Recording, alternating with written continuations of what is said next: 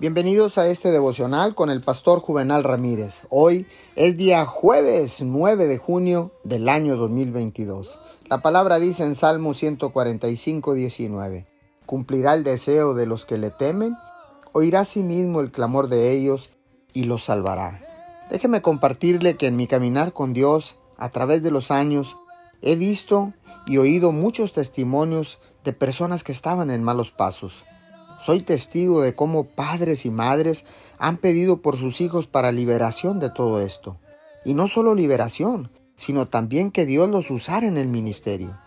Ahora puedo ver hijos transformados por el poder sobrenatural de Dios y sirviendo a Dios en diferentes ministerios de la iglesia.